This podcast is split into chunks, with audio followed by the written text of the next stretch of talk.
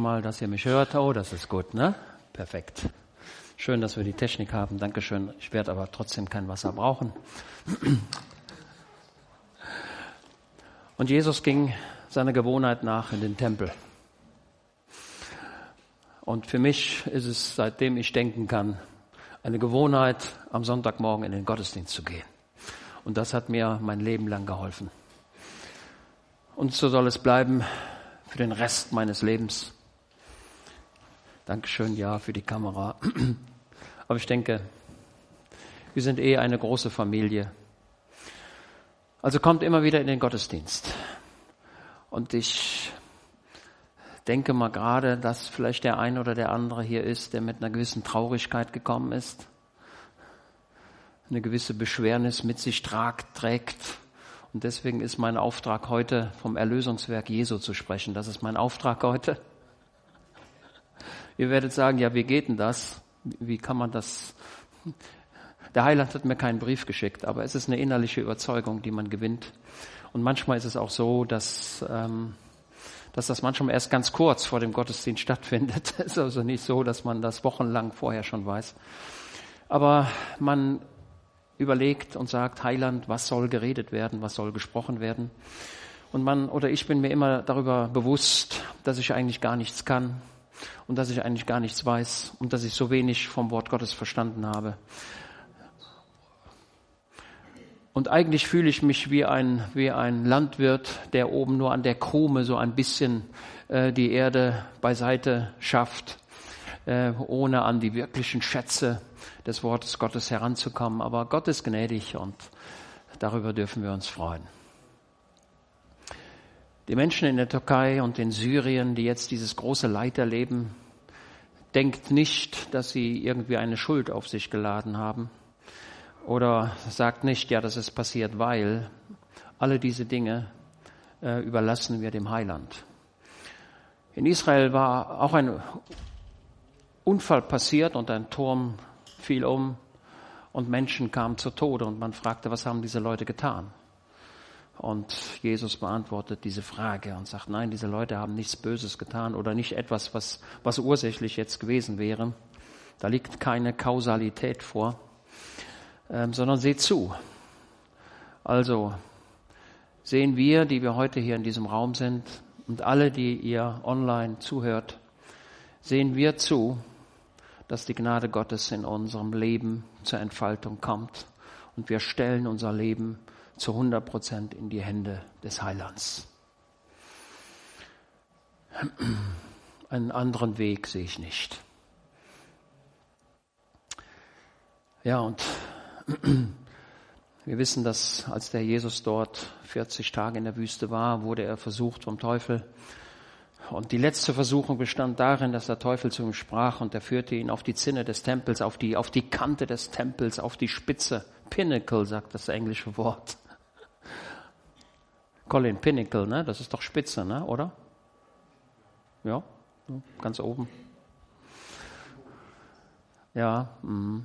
okay. Und er sagte, er hat doch seinen Engeln befohlen, dich zu bewahren. Und der Teufel zitiert aus Psalm 91. Und alle die, die die Leid tragen oder traurig sind, lest bitte Psalm 91. Und das rufe ich auch den Kranken zu, die zu Hause sitzen.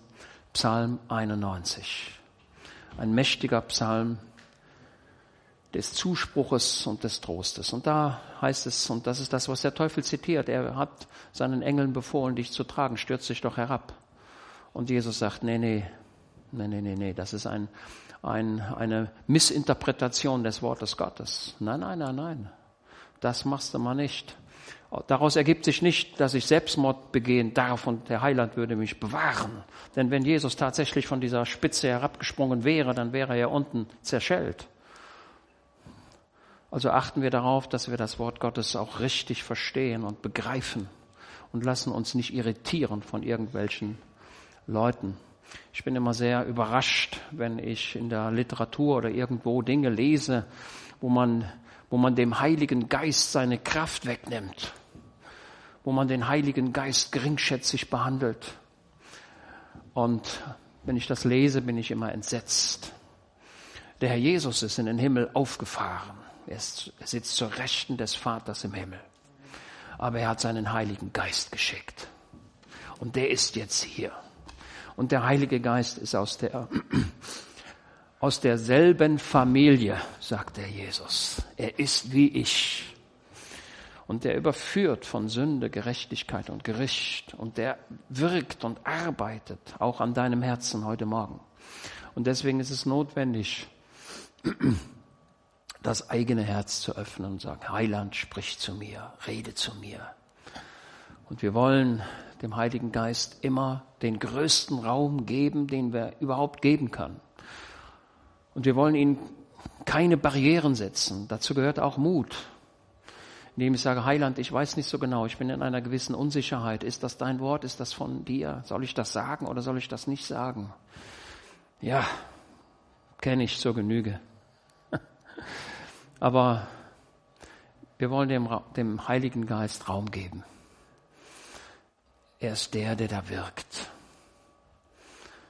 Es ist ein fantastischer Dienst des Heiligen Geistes in der Gemeinde. Und ich will nicht darauf verzichten. Wir brauchen die Gaben des Heiligen Geistes. Wir brauchen die Menschen, wo die Gabe des Glaubens zur Entfaltung kommt, wo Menschen sagen, hm, ich glaube das. Und weil er das glaubt, reißt er eine ganze Gemeinde mit. Das ist die Gabe des Glaubens, nicht, die, nicht das, der allgemeine Glauben an Jesus, sondern es ist die, der Glaube, dass Gott in einer bestimmten Sache etwas Bestimmtes tun wird. Ich glaube das, ich vertraue dir. Und dann sieht man dort diesen Glauben. Und dann sagt man, ja, wenn der das glaubt, dann glaube ich das auch. okay, das ist die Gabe des Glaubens, die dann deutlich wird. Und viele andere, es gibt neun an der Zahl. Und im letzten Gottesdienst, ähm, ich will euch noch mal sagen, wie das so geht, saß ich da vorne irgendwo, da wo der Olaf vielleicht saß, ich weiß es nicht mehr. Und Leider ist es ja so, dass jeder sein Handy dabei hat, wahrscheinlich ihr auch. Ne? Ich habe es aber heute auf Flugmodus gestellt. Stellt eure Handys auf Flugmodus. Gottesdienst darf nicht gestört werden. Und an dieser Stelle wurde ich gestört. Und dann habe ich auch noch so eine Apple Watch, die, dann, die, die mir dann anzeigt, ey, guck mal auf dein Handy. ich konnte es aber nicht lesen, aber naja da hat ein Mensch eine ganz schlimme Botschaft geschickt während des Gottesdienstes. Und ich habe überlegt, wo kommt diese Bosheit her? Wo kommt das her? Ey, wie kann das sein? Wie kann das sein, dass der russische Präsident so böse ist? Der russische Regierungschef. Und er hat noch ein paar andere dabei, wo die Bosheit hervorkommt. Und ich hörte, hörte jetzt von Medvedev, einer der führenden Männer in Russland, dass man entschlossen habe, so und so viele Tausende von Panzern zu bauen. Aber er sollte mal Hesekiel Kapitel 39 lesen. Und da heißt es, dass der König aus dem Norden nach Süden geht auf die Berge Israels. Und dort sagt Gott, und ich werde ihm die Pfeile aus der Hand schlagen und den Bogen und all das, was er mitbringt. Und sieben Jahre wird man diese Energie verbrauchen. Sieben Jahre. Stellt euch das mal vor, was der an Kraftstoff nach Israel bringt, was der an Metall dahin bringt. Sieben Jahre. Eins ist sicher, Gott ist im Regiment. Nimmt das mit. Es geschieht nichts außerhalb des Planes Gottes. Er hat alles in der Hand. Da ist nichts, was ihm entgleiten würde. Und so dürfen wir in unserem Leben zuversichtlich sein. Wir trauen auf ihn. Er hat alles in der Hand. Okay? Auch wenn es, wenn ihr denkt, warum passiert dieses und warum hat er jenes zugelassen, es geschieht alles unter der Zulassung Gottes. Und wir berufen uns auf Habakkuk Kapitel so und so drei irgendwo, der Gerechte aber wird aus Glauben leben. Wir, auch wenn wir viele Dinge nicht verstehen, der Gerechte lebt aus Glauben. Wir glauben ihm, auch wenn wir viele Dinge nicht verstehen. Okay, Gott. So das nochmal so zur Einleitung. So, und jetzt wollen wir mal schauen, hm, am besten erzähle ich das mal so. In Israel gab es einmal einen, gab, es gab viele besondere Tage, aber einen herausragenden Tag gab es jedes Jahr im Volk Israel. Und das ist der Yom Kippur, das ist der große Versöhnungstag. Es gibt ein Kapitel im Alten Testament, 3. Mose 16, da wird das genau beschrieben, was da passierte. Nämlich der hohe Priester ging einmal im Jahr in das Allerheiligste.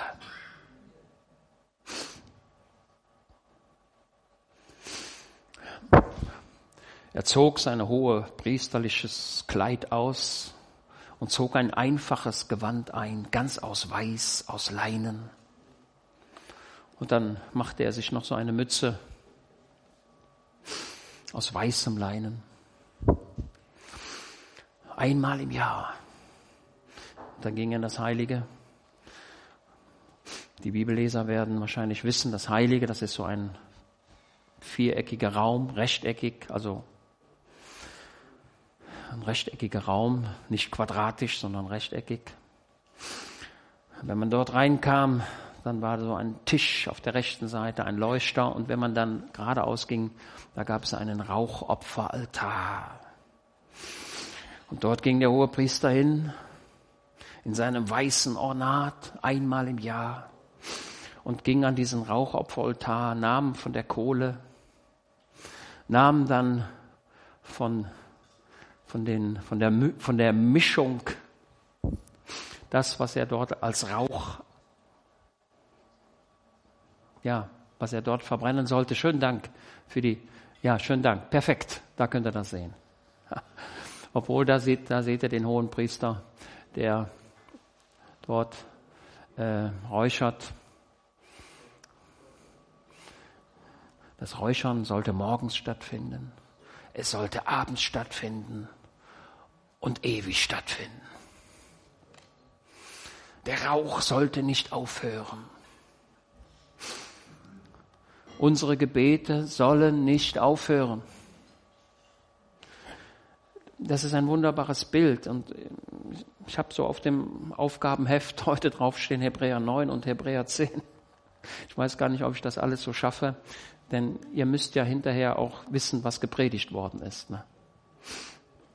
Manchmal geht es mir so, dass ich hinterher nicht weiß, was gepredigt worden ist.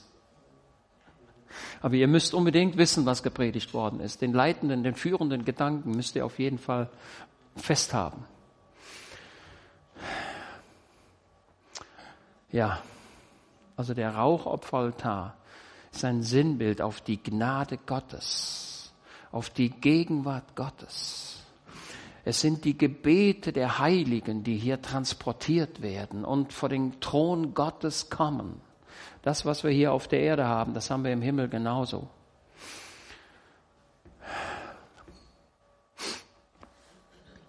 Naja, an dem großen Versöhnungstag ging der hohe Priester und nahm von der Kohle, nahm von seiner, von seiner Gewürzmischung, so drücke ich das mal aus. Ich habe es nicht ganz verstanden, was da alles dahinter steckt und ging einmal im Jahr durch den Vorhang oder am Vorhang vorbei, habe ich auch nicht rausgefunden, wie der das gemacht hat.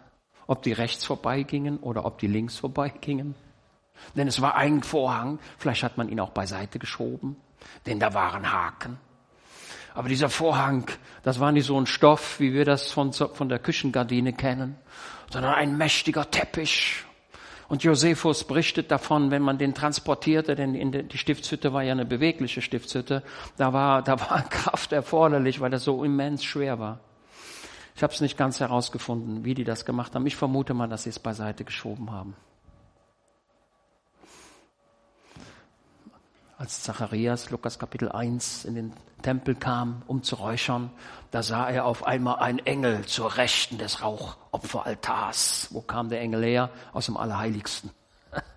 der war offensichtlich aus meiner Sicht links vorbeigegangen, weil er zur Rechten des Altars stand. Weiß ich nicht. Ob er nun rechts vorbei oder links, ich weiß, ich weiß es nicht. Aber eins weiß ich, der Vorhang war ein Stück, denn als Jesus am Kreuz starb, da zerriss der Vorhang. Da kommen wir gleich noch hin. Das ist die fantastische Botschaft, die es überhaupt gibt.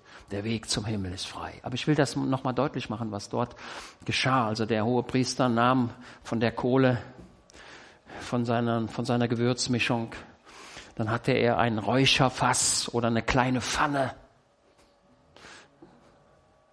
Da auf dem Bild ist so ein bisschen was angegeben. Ja, irgendwie Und dann ging er, dann ging er in das Allerheiligste an jenem einem Tag, also es war ein Tag nur im Jahr. Dann ging er hin vor die Bundeslade als Zeichen. Die Bundeslade, das war der Ort, wo Gott gegenwärtig war. Okay? Ich glaube, das war eine knisternde Atmosphäre. Ich weiß, ich kann es mir nicht so richtig vorstellen. Und da ging der hohe Priester ehrfürchtig und der Rauch des Rauchopfers erfüllte das Allerheiligste. Boah. Und dann ging er wieder raus, war wieder weg. Und dann waren vorne, waren, musste er einmal für sich selbst ein Tier schlachten, dann waren da aber auch noch zwei Ziegenböcke. Der eine wurde nachher zum Sündenbock, den, die, ihr kennt die Geschichte, ne? wer, wer ist das schuld?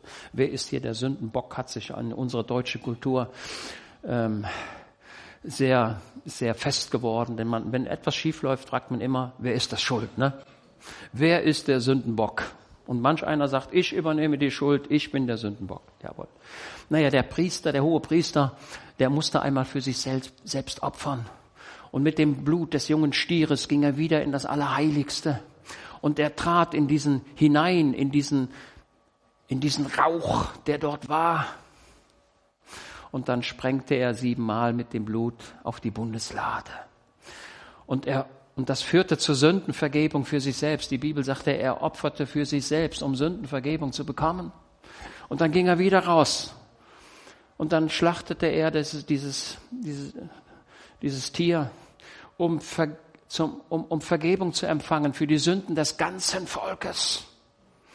Nicht nur für sich, sondern für das ganze Volk. Und da ging er wieder in das Allerheiligste und sprengte von dem Blut auf die Bundeslade. Wer hat die eigentlich sauber gemacht hinterher? Ich, weiß ich nicht. Ich weiß es nicht. Vielleicht blieb es auch so. Ja, und dann ging er wieder raus. Und dann legte er die Sünde auf diesen Sündenbock. Alle Sünde wurde auf den Sündenbock gelegt. Und dieser Sündenbock wurde dann in die Wüste verjagt. Ein fremder Mann musste diesen Sündenbock rausbringen in die Wüste. Jesus war in den Händen der Heiden. Das ist der fremde Mann. Er war in den Händen der Heiden. Die Römer hatten die Macht. Okay, das ist der große Versöhnungstag. Der hohe Priester sorgte dafür, für Sündenvergebung, für seine eigenen Sünden und für die Sünden des ganzen Volkes. Und das machte er jedes Jahr. Und jetzt frage ich euch, war das wirkungsvoll? Wenn er das jedes Jahr machen musste? Jedes Jahr dasselbe? Und davon berichtet Hebräer Kapitel 9. Wenn ihr das mal aufschlagen wollt, Hebräer Kapitel 9. Da sagt der Schreiber, ja, es, ja, Vers 6, Hebräer 9, Vers 6. Da aber dies so eingerichtet ist, gehen zwar in das vordere Zelt die Priester alle Zeit hinein und verrichten den Dienst. In das zweite aber einmal im Jahr, allein der hohe Priester, nicht ohne Blut, das er darbringt für sich selbst und die Verirrungen des Volkes. Damit zeigt der Heilige Geist an, dass der Weg zum Heiligtum noch nicht geoffenbart ist, solange das vordere Zelt noch Bestand hat. Dieses ist ein Gleichnis für die gegenwärtige Zeit, nachdem sowohl Gaben als auch Schlachtopfer dargebracht werden, die im Gewissen den nicht vollkommen machen können, der Gottesdienst übt. Es sind nur Speisen und Getränke und verschiedene Waschungen und so weiter. Und jetzt kommt der Vers 11. Und da habe ich mir in meiner Bibel einen großen Strich gemacht. Zwischen Vers 10 und Vers 11. Da habe ich einen großen Strich. Da könnt ihr einen Strich machen. Denn jetzt, wenn wir hier aufhören würden, dann würden wir sagen, oh Heiland, was soll ich tun? Und jetzt kommt der Vers 11. Christus aber ist gekommen als hoher Priester der zukünftigen Güter und ist durch das größere und vollkommenere Zelt, das nicht mit Händen gemacht ist und so weiter. Er ist in das Heiligtum eingegangen, er ist in den Himmel eingegangen, Christus ist gekommen. Also ich möchte deutlich machen, Jesus ist auf diese Erde gekommen und Lukas berichtet, wo wurde er hingelegt als neugeborenes Kind? In eine Krippe. Warum betont Lukas das so? weil die Tiere, die Opfertiere, die Hirten, die versorgten Jerusalem mit Tieren. Und wenn die Tiere abgeliefert wurden, dann mussten das Tiere sein ohne Fehl, ohne Krankheiten, ohne Beschädigungen. Die Beine mussten alle gleich lang sein. Und die Ohren mussten alle den gleichen Abstand haben. Und diese Tiere wurden dann in, auf dieser Krippe hingestellt und betrachtet, ist das auch gut? Also im Grunde auf einer, auf einer Fläche, wo man jetzt die Tiere begutachtete. Die, die Hirten, die mussten jetzt nicht auf der Erde kriechen, sondern sie haben dies, dieses, dieses Lamm dann in diese Krippe gestellt und haben es betrachtet und haben gesagt, ja, das ist gut. Das ist, das können wir verkaufen. Und so wurde Jesus dort schon als Opfer, das ist das, was der Lukas uns deutlich machen möchte, schon als Jesus dort in der Krippe lag, dann war schon klar, das würde ein Opfer werden. Ein perfektes Opfer. Okay?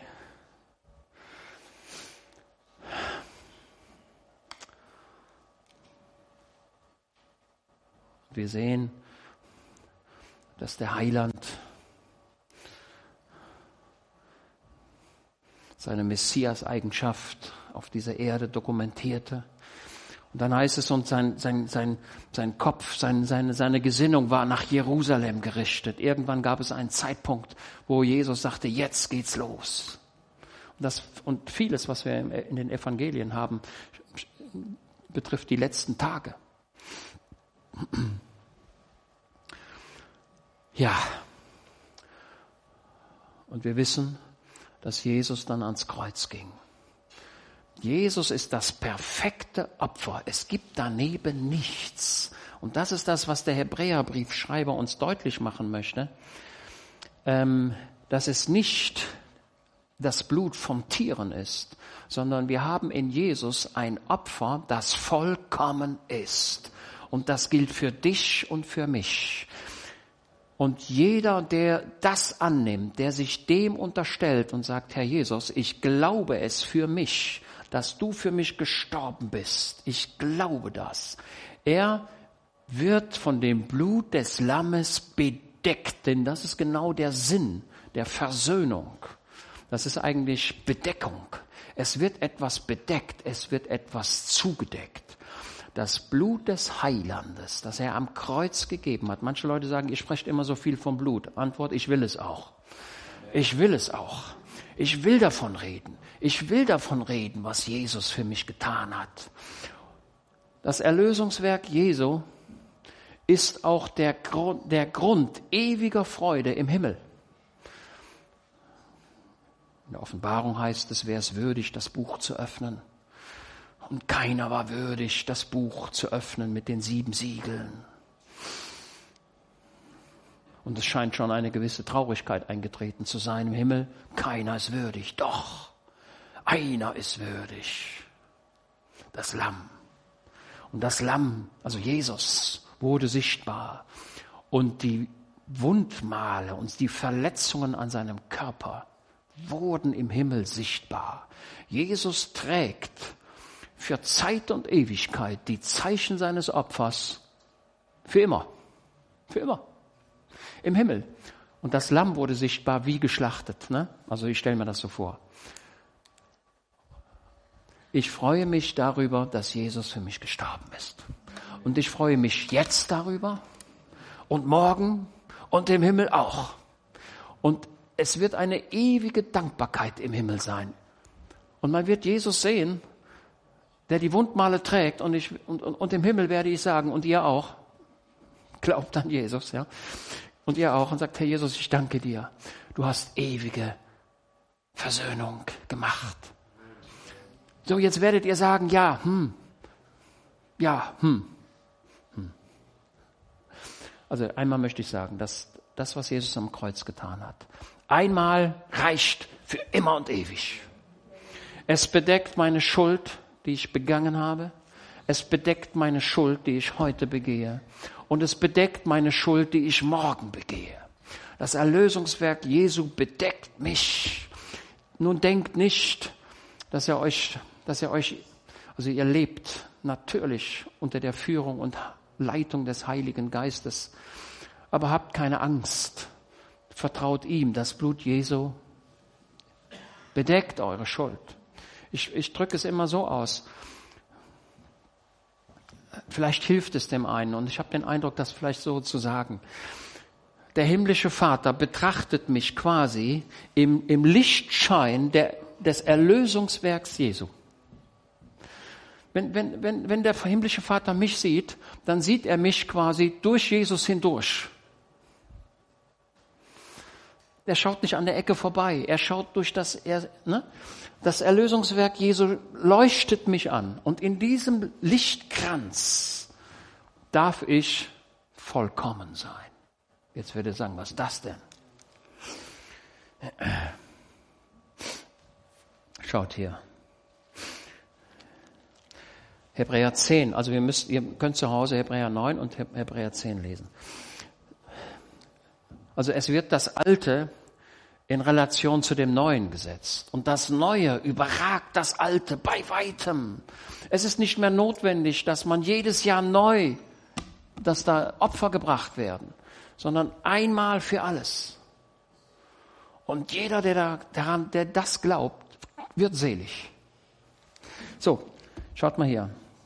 Hebräer 10, Vers 10. In diesem Willen sind wir geheiligt durch das ein für allemal geschehene Opfer des Leibes Jesu Christi. Wir sind geheiligt, weil Jesus seinen Körper gegeben hat.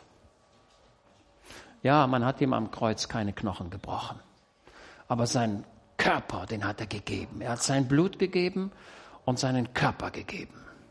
Was symbolisiert wird oder deutlich wird durch Blut, also durch Wein und Brot. Er hat seinen Körper gegeben. Und dadurch sind wir geheiligt, ein für alle Male. Und jeder Priester steht täglich da, verrichtet den Dienst und bringt oft dieselben Schlachtopfer dar, die niemals Sünden hinwegnehmen können.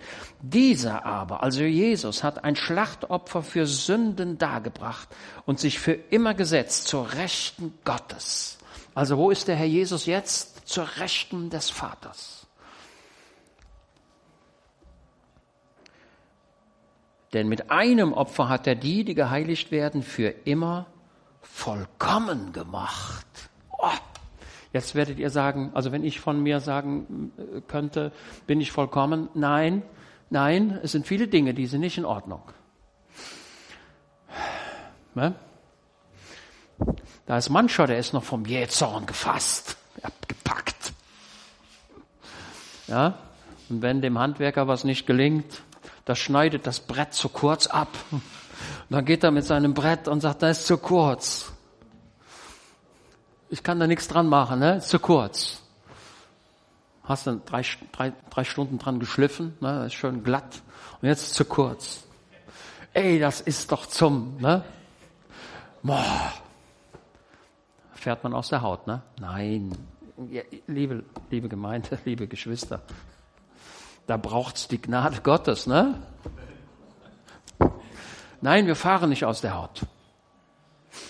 Ist auch ein Lernprozess. Aber schaut das, was, was, was hier deutlich wird. Denn mit einem Opfer hat er die, die geheiligt werden, für immer vollkommen gemacht. Ich bin nicht vollkommen, aber Gott schaut mich als vollkommen an, im Lichte dessen, was Jesus getan hat. Okay. Ey, ist das nicht eine tolle Sache? Und das Ganze, also als der hohe Priester damals in das Allerheiligste ging, ging, hatte ich ja gesagt, da war der Rauch da, der Rauch. Ein Bild, ja, auf die Gnade des Heilandes. So. Ich bin noch nicht, jetzt noch nicht fertig. So. Ihr merkt, wie schwer es mir fällt. Ich wünsche einem jeden von euch, dass er täglich, morgens und abends, das ganze Leben lang, das Rauchopfer lebendig hält. Wie macht man das? Durch ständige Gemeinschaft mit dem Heiland.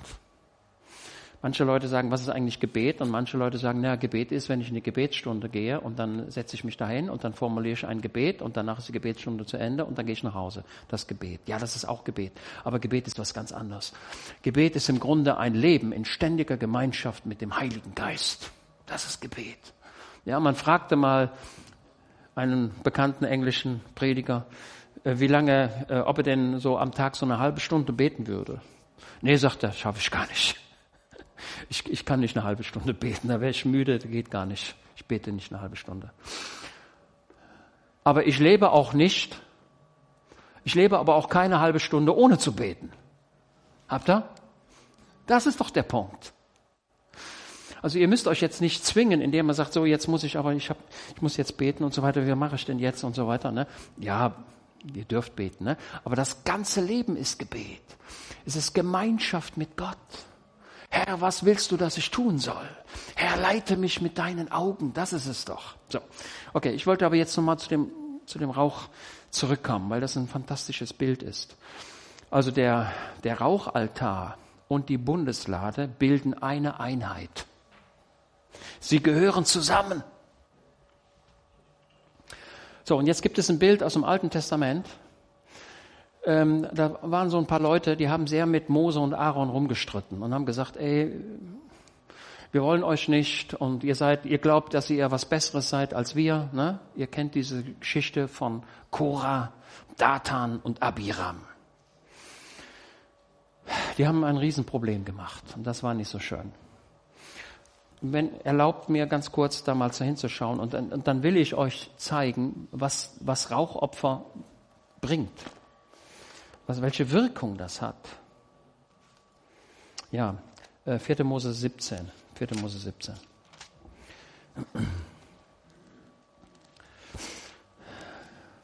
Aufgrund eines Urteils Gottes hat Gott deutlich gemacht, Mose und Aaron sind, das sind die, die ich berufen habe. Und da sind eine ganze Menge Leute umgekommen damals in Israel, weil sie gemurrt haben und die, die, äh, die Führerschaft, die Leitung von Moses, von Moses und Aaron angezweifelt haben. Da heißt es zum Beispiel in 4. Mose 16, Vers 35, und Feuer ging aus vom Herrn und fraß die 250 Männer, die das Räucherwerk dargebracht hatten. Und so weiter. So, Jetzt geht's, könnt ihr zu Hause lesen, 4. Äh, Mose 17, Vers 6. Und die ganze Gemeinde der Söhne Israel murrte am anderen Morgen gegen Mose und gegen Aaron. Ihr seht, Gott hatte sich bekannt auf übernatürliche Art und Weise, auf eine überragend deutliche Art und Weise. Und das ganze Volk sagte, ja, wir haben das Gottesurteil gesehen, aber nee, und die ganze Gemeinde der Söhne Israel murrte am anderen Morgen gegen Mose und gegen Aaron und sagte, ihr habt das Volk des Herrn getötet. Und es geschah, als die Gemeinde sich gegen Mose und gegen Aaron versammelte, da wandten sie sich zum Zelt der Begegnung und siehe, die Wolke bedeckte es und die Herrlichkeit des Herrn erschien. Oh, was für eine Sache, oder? Unglaublich. Gott kommt. Also ich rechne immer damit, dass übernatürliche Dinge passieren. Und der Herr redete zu Mose und sprach, entfernt euch aus der Mitte dieser Gemeinde und ich will sie vernichten in einem Augenblick. Da fielen sie auf ihr Angesicht. Und Mose sagte zu Aaron, jetzt schaut, der Mose hätte sagen können, ja wunderbar, habe ich das Problem gelöst. Da sind die endlich weg. Ich musste es nicht machen, Gott hat's gemacht. Nein, niemals. Und Mose sagte zu Aaron, nimm, nimm das Feuerbecken und tu Feuer vom Altar darauf und lege Räucherwerk auf und bring es schnell zur Gemeinde und erwirke Sühnung für sie. Also der Aaron, der ist jetzt gerannt und hat, hat seine, sein Räucherfass gefüllt und das Räuchergut verbrannt. Und damit hat er gesagt, oh Gott, sei diesen Leuten gnädig. Das ist der Dienst der gläubigen Menschen der Dienst der gläubigen Menschen ist nicht richtig so, dass du da, da jetzt weißt, wie, wie es ist. Hättest du mal aufgepasst. Ja? Das ist der Dienst. Der Dienst besteht darin, Räucherwerk, also zu beten, zu bitten und zu beten. Also Gebet ist die Gegenwart Gottes erleben, mit ihm sprechen, für andere bitten, die eigenen Bitten vorzutragen, Gottes Leitung und Führung zu erwirken. Das ist es. So, und der, Und Mose sagte zu Aaron, ja, nimm, nimm das Feuerbecken, tu Feuer vom Altar darauf und lege Räucherwerk auf und bringe es schnell zur Gemeinde und erwirke Sühnung für sie. Denn der Zorn ist von dem Herrn ausgegangen, die Plage hat begonnen. Und Aaron nahm das Feuerbecken, wie Mose gesagt hatte, lief mitten in die Versammlung hinein und siehe, die Plage hatte unter dem Volk begonnen und er legte das Räucherwerk auf und erwirkte Sühnung für sie und er stand zwischen den Toten und den Lebenden. Stellt euch das mal vor. Zwischen Tod und Leben. Und darum geht es auch. Wenn der Sünder sich nicht bekehrt, dann ist er ewig getrennt von Gott. Der Sünder muss sich bekehren. Jeder, der hier ist, braucht Heilsgewissheit für sein eigenes Leben. Jeder für sich muss sagen, Herr, ich danke dir, dass du meine Schuld vergeben hast. Ich danke dir, dass ich das glauben darf. Ich danke dir, dass du für mich dass du dein Blut für mich gegeben hast. Ich danke dir, dass ich das erleben durfte. Ich danke dir, dass ich dein Kind bin. Also mir ist es wichtig, dass jeder, der heute hier ist und zuhört und wie auch immer, für sich persönlich weiß, dass er unter dem Blut des Heilandes steht. Ja? Und wir dürfen einen fürbittenden Dienst tun. Das ist das, was der hohe Priester tat, als er in das Allerheiligste ging. Im Rauche des Rauchopferaltars, oder ja, Ihr merkt, wie schwer ich mich tue, ja? In, in angesichts dessen, was dort im Allerheiligsten geschah, wurde Vergebung erwirkt. Einmal für sich selbst und für das Volk. Und das ist das, was Jesus getan hat für mich. Gibt es den, ja, also der Aaron lief da durch die Reihen hindurch, zwischen Leben und Tod. Und was geschah? Hat Gott das gehört? Da wurde der Plage gewährt. Gott lässt sich erbitten. Also bitten wir für unsere Kinder. Ne? Als ich jung war, dann hörte ich immer, ähm, ja, die, die, äh, die, Oma und der Opa, die haben für einen gebetet. Ne? Ne? Ja, schön, wenn man gläubige Eltern hat gläubige Großeltern in der Generation. Ja, und wisst ihr was? Heute bin ich der Opa. Heute bin ich das ja. Und meine Enkel, die es noch gar nicht wissen, werden irgendeines Tages vielleicht sagen, meine Oma und mein Opa haben für mich gebetet. Das machen wir eigentlich jeden Morgen, ne? Nicht eigentlich, wir machen es jeden Morgen. Jeden Morgen. Aber wir müssen es eigentlich auch jeden, jeden Abend machen. Ne? Und wisst ihr, dass, dass, dass Weichen im Himmel gestellt werden? Da sind die Engel im Himmel, die die Weichen stellen. Deswegen dürfen wir Hoffnung haben für unsere Enkel. Wir dürfen Hoffnung haben für unsere Kinder. Der, der, der Duft, der geht in den himmlischen Thronsaal. So, in diesem Zusammenhang gibt es immer vier Stellen, die da erwähnt werden. Psalm 141 ist immer wieder dasselbe. Psalm 141.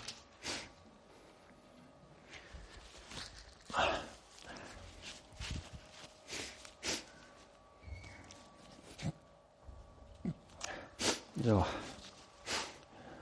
141, Vers 2.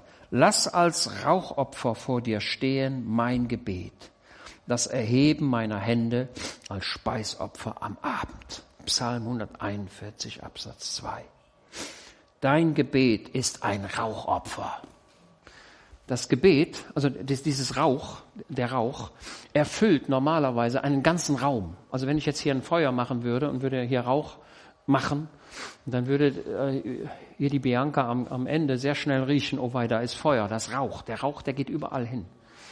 Bei unserem Nachbarn hat das mal gebrannt und ähm, naja, das Feuer konnte dann doch relativ schnell gelöscht werden, aber er musste das ganze Haus renovieren, weil der Rauch, der geht in die letzten Ritze rein.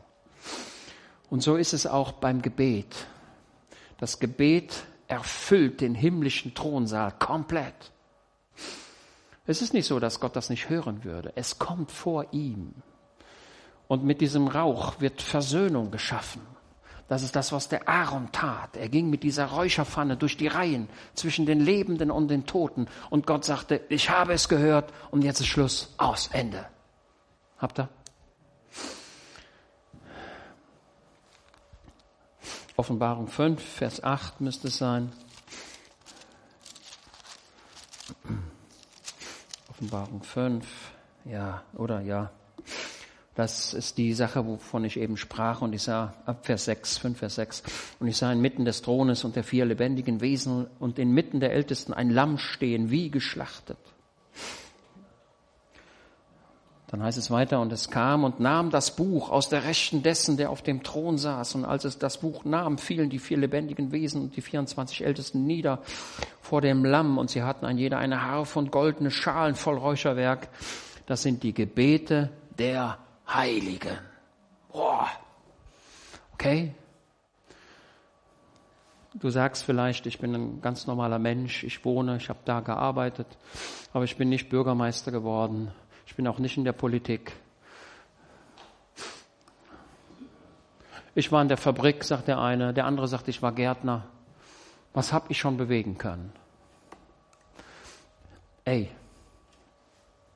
du hast mehr bewegt, als Putin bewegen kann. Der einfache Mensch, der an Jesus glaubt, er kann Dinge bewegen, die kann Putin nicht. Du bist ein bettelnder Fürst. Ein König, vollkommen gemacht im Blute des Lammes. Kannst du dastehen und sagen, Herr, auf dieser Erde bin ich gar nichts. Das ist mir auch egal. Aber ich bin ein König. Ich darf zu dir kommen. Ich darf in deine Gegenwart kommen. Ich danke dir, dass der Weg in das Allerheiligste offen ist. Der hohe Priester, der muss sich nicht mehr rechts oder links am, am Vorhang vorbeizwängen sondern ich habe Zugang, unmittelbaren Zugang zum Thron der Gnade. Und ich weiß, sein Blut bedeckt meine Schuld. Sein Blut macht hell mich und rein. Okay?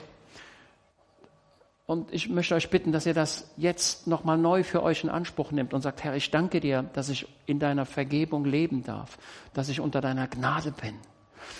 Und du hast mich vollkommen gemacht, obwohl ich mich gar nicht vollkommen fühle. Ich danke dir, dass ich ein Kind bin. Ich danke dir, dass mein Bürgertum im Himmel ist. Ich danke dir, dass du mich in dem himmlischen Einwohnermeldeamt eingetragen hast. Das himmlische Einwohnermeldeamt, das nennt man das Buch des Lebens. Da steht drin, Tadeusz Januszewitsch. Und manchmal ist es so, dass der Teufel kommt und sagt, dein Name steht da gar nicht drin. Und manchmal kommt er und sagt, dein Name stand mal drin, aber der ist gestrichen worden. Und wenn das so ist, dann sagst du, Herr Jesus, ich habe Zweifel daran. Ich bin mir nicht mehr sicher. Aber ich komme jetzt zu dir. Ich erinnere mich an das, was du getan hast. Du bist am Kreuz für mich gestorben. Das weiß ich. Und was ich auch Schlechtes gemacht habe und was ich, was ich alles verfehlt habe. Und wenn ich jähzornig geworden bin und, und habe Leute beschuldigt und hinterher stimmt das alles gar nicht. Das war ungerecht. Ich komme zu dir jetzt neu.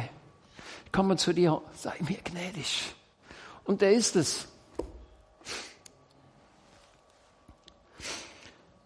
Das sind die Gebete der Heiligen. Ein paar Kapitel später lesen wir von den Engeln, die die vier Winde festhalten.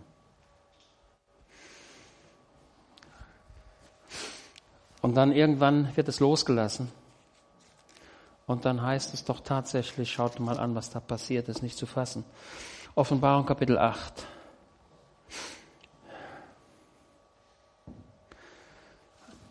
Es scheint so, als dass eine ganze Menge Probleme auf diese Erde hinzukommen. Und das, was wir erleben, das sind die Anfang der Wehen. Und, es, und als es das siebte Siegel öffnete, Offenbarung 8, entstand ein Schweigen im Himmel, etwa eine halbe Stunde, so wie es im Tempel immer üblich war. Und ich sah die sieben Engel, die vor Gott stehen, und es wurden ihnen sieben Posaunen gegeben. Und ein anderer Engel kam und stellte sich an, an den Altar. Und er hatte ein goldenes Räucherfass. Also im Himmel ist dasselbe wie, wie hier. Dieser Engel, er hatte ein goldenes Räucherfass. Ein goldenes. Die Materialien des Brandopferaltars waren in Übereinstimmung mit der Bundeslade. Wir sehen da eine thematische Verwandtschaft.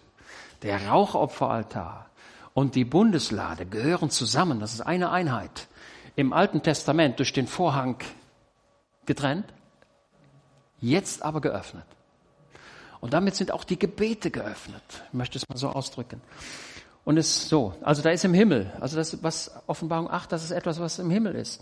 Und der hat da ein goldenes Räucherfass und es wurde ihm viel Räucherwerk gegeben, damit er es für die Gebete aller Heiligen auf den goldenen Altar gebe, der vor dem Thron ist. Und der Rauch des Räucherwerks stieg mit den Gebeten der Heiligen auf aus der Hand des Engels vor, vor Gott. Und jetzt kommt etwas, was mich überrascht hat. Ich denke, das gibt's doch gar nicht. Was steht denn da? Und der Engel nahm das Räucherfass und füllte es von dem Feuer des Altars und warf es auf die Erde. Ey, ja, was macht denn der? Der wirft es auf die Erde?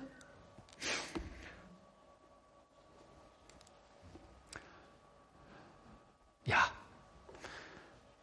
Jetzt werdet ihr sagen, und was ist der Sinn? Was ist die Bedeutung?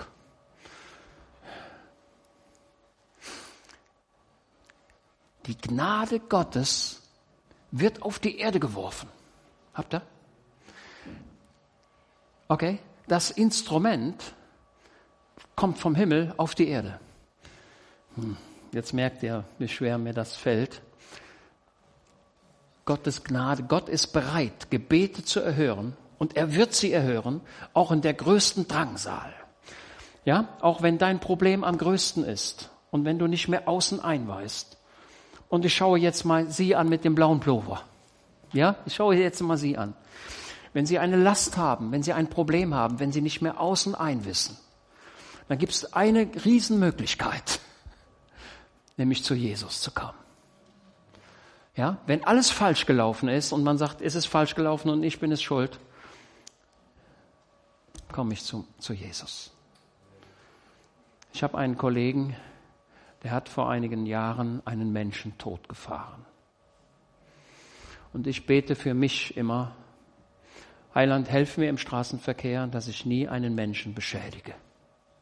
Denn es wäre mir sehr schrecklich, wenn ich jetzt, äh, wenn ich durch eine Unachtsamkeit, ähm, wenn es dazu kommen würde, dass einer sein Bein verliert oder einen Schaden nimmt oder wenn er sogar umkommt, dann wäre mir das sehr schrecklich.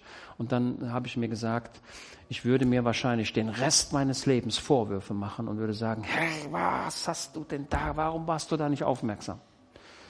Geht es euch nicht auch so? Dass ihr sagt, Mensch, wenn das passieren würde, was würde ich denn dann machen? Bis heute hat mich der Heiland bewahrt. Und ich bete und wir beten für uns und unsere Kinder, dass wir bewahrt bleiben, dass sowas nicht passiert. Aber selbst in dieser Situation, wenn Dinge passiert sind, die man nicht mehr heilen kann, die als Last auf dem Leben liegen, kann ich sagen, Herr Jesus, du siehst meine Last, ich kann sie nicht tragen, aber sie ist mir zu schwer geworden, aber ich komme zu dir. Herr, du machst alles gut. Und selbst wenn Todesfälle geschehen sein sollten, dann macht der Herr Jesus das wieder in Ordnung. Und ich kann meine Last verlieren. Und diese Last muss ich nicht nach einem Jahr wieder aufnehmen. Im alten Israel war es so, dass im nächsten Jahr der hohe Priester wieder machen musste. Und wieder, weil sich wieder was angehäuft hatte. Immer wieder neu.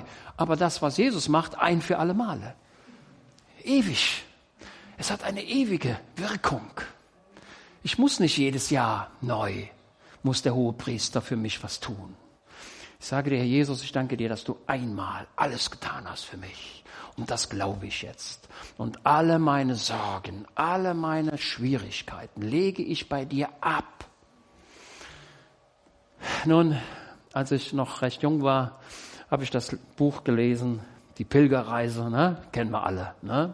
Für die, die es nicht kennt, lest die Pilgerreise. Und da ist der arme, beschwerte Mann mit seinem Rucksack, der da zu Pforte kommt und mit seinem Rucksack nicht da durchpasst, durch die Tür.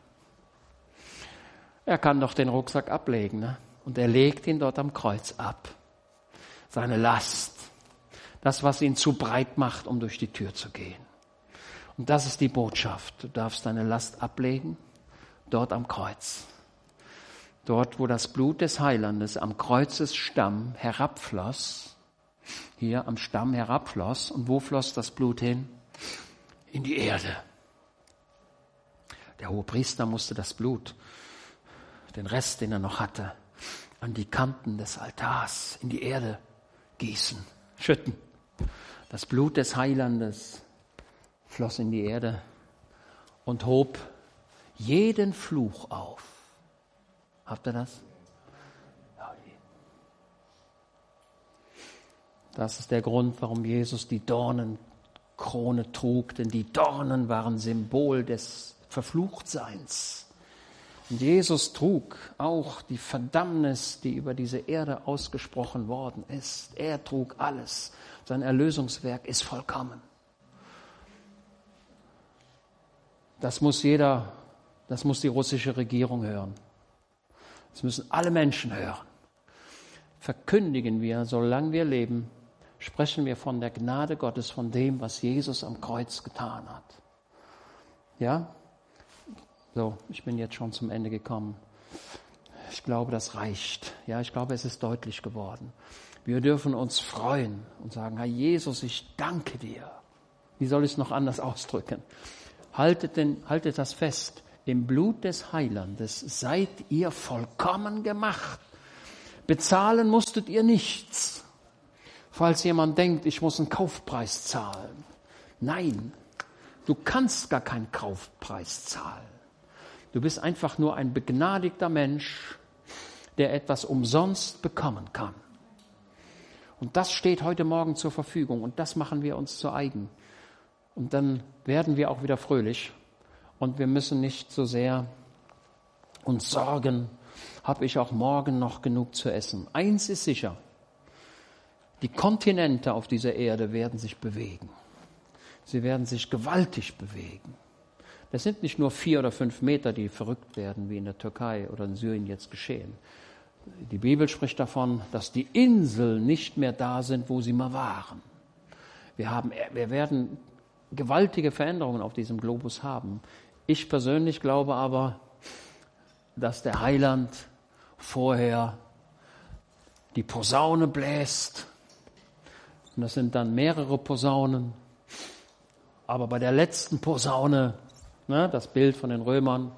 Da hat immer einer die Posaune geblasen und dann mussten die ihre Schlafsäcke einrollen, ne, die Matratze einrollen, die Waffen bereitlegen. Da kam die zweite Posaune. Und dann mussten die Aufstellung nehmen. Ne? Und dann kam die letzte Posaune. Und die letzte Posaune war, Marsch, jetzt geht's los. Das ist die letzte Posaune. Ich hoffe, dass es so ist, dass vor diesen großen Ereignissen, die ich eigentlich gar nicht erleben möchte, der Heiland seine Braut nach Hause holt. Okay? Letzte Klarheit habe ich nicht, aber ich habe irgendwo eine Ahnung. Ähm, und so wird es euch wahrscheinlich auch gehen. Ja, stehen wir auf und beten.